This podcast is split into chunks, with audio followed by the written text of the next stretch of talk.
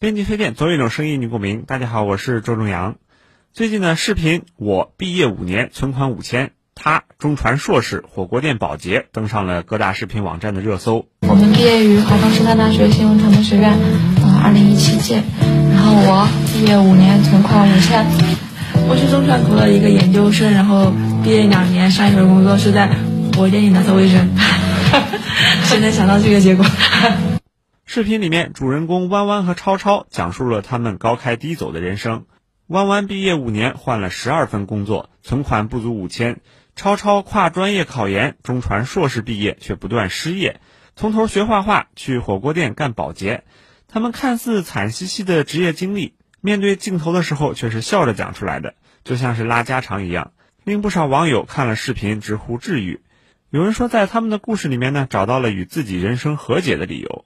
甚至在他们的视频下面，不少网友也晒出了自己的房贷和求职经历。这看似是一场比惨，却也是一种别样的安慰。有人以为他们有着良好的家境，可以让他们有些躺平摆烂的底气。但事实上呢，他们俩一位家在农村，一位父母都曾经是下岗工人。他们曾经通过自己的努力考上名校，是某种意义上别人家的孩子。曾经的他们也许有过梦想，毕业后有一份高薪且体面的工作，实现有车有房的人生小目标。但是现实的一次次失败，让他们选择和自己和解，接纳自己就是一个普通人。但是没有一份体面的工作，就真的是失败的人生吗？或许并不见得。一些看似失败的人生，庸庸碌碌、没有存款的几年生活，未必就是没有价值的。有时候，敢于在忙碌焦虑的生活中承认自己的平凡，也是一种勇敢和鼓舞。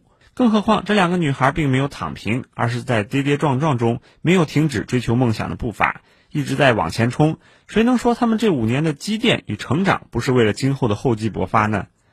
在平凡的世界里面，能够站在金字塔尖的人只有少数，绝大多数人都会经历形形色色的不容易、不如意。